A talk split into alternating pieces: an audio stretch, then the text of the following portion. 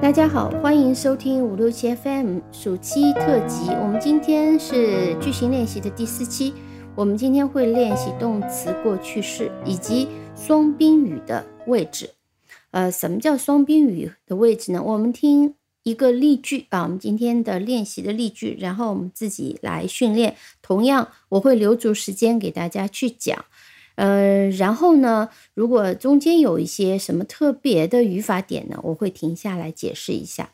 好，我们先听例句：Did he lend her brother some money？啊，这是我问，然后你需要回答两个句型。呃，这两个意思是一样的，只是讲法不一样。呃，我们听一下，我们都用肯定回答啊，不用否定回答，这样会比较简单一点。Yes, he lent her brother some money. Lend somebody something，那么这里因为是过去式，所以我们用的是 he lent her brother some money。呃，那同样双宾语，我们还有一种讲法叫做是 lend something to somebody。那所以我们另外一句呢，我们需要讲的是 Yes, he lent some money to her brother。好，这就是我问一句。 你用另外的两种句型来回答，但是呢，意思是一样的。Lend somebody something, lend something to somebody。好，我们现在开始。Did he hand you the prize？他有把这个奖递给你吗？奖发给你吗？Did he hand you the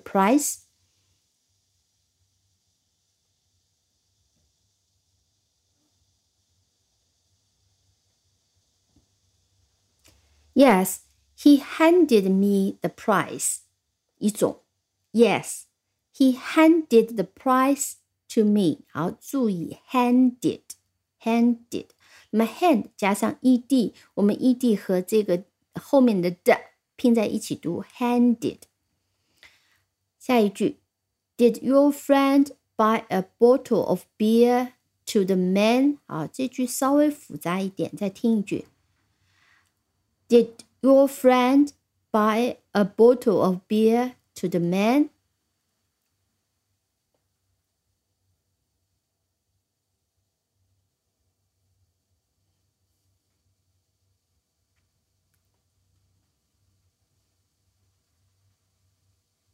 Yes, he bought a bottle of beer to the man.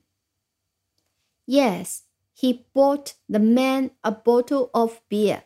所以这句里面，它问句呢是用的是 buy something to somebody，但是回答的时候呢，你可以既用 buy something to somebody，或者是 buy somebody something，啊，所以我们用了两个形式。那么注意，buy 的过去式是不规则的，buy bought bought bought，he bought a bottle of beer to the man。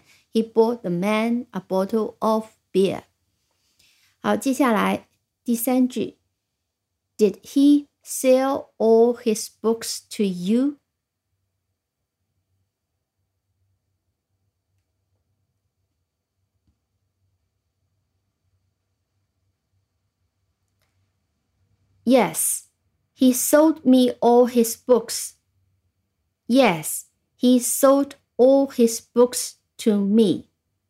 Sell, sold, sold. 第四句，Did she show you the painting?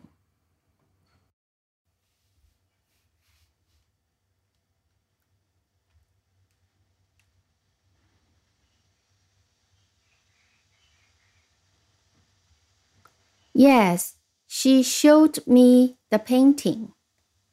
Yes, she showed the painting to me show showed shown 啊，这是过去式 showed showed me the painting showed the painting to me. Number five, did your dad give you some advice? Give some advice. Give somebody some advice.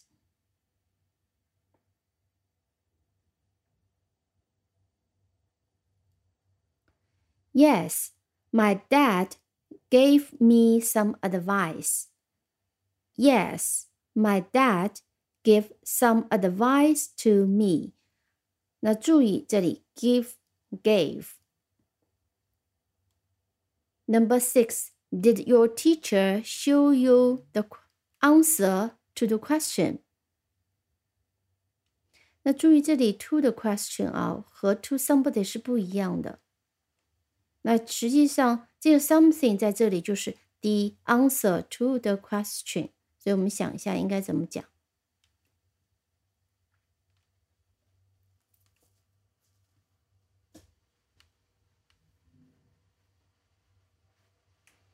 Yes, my teacher showed me the answer to the question。所以这句是 My teacher show somebody something. Show me the answer to the question.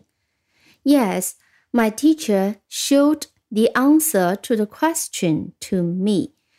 啊、uh,，show something to somebody，所以 the question，呃，跟在 the answer 后面。The answer to the question 就是这里的 something。再听一遍。Yes, my teacher showed the answer to the question to me。下一句，Did you buy some flowers to me?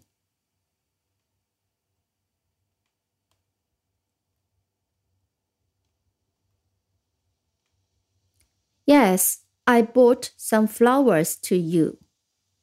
Yes, I bought you some flowers. Number eight. Did his uncle leave him some money? Leave him some money. Leave somebody some money.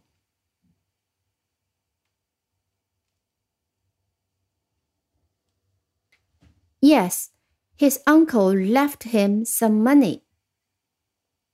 Yes, his uncle left some money to him. Did he offer you some coffee? 啊，给了你一些咖啡吗？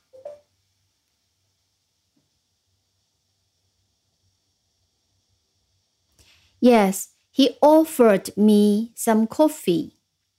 Yes, he offered some coffee to me. Offer, offered. 最后一句。Did you bring the book to my brother? bring the book to my brother.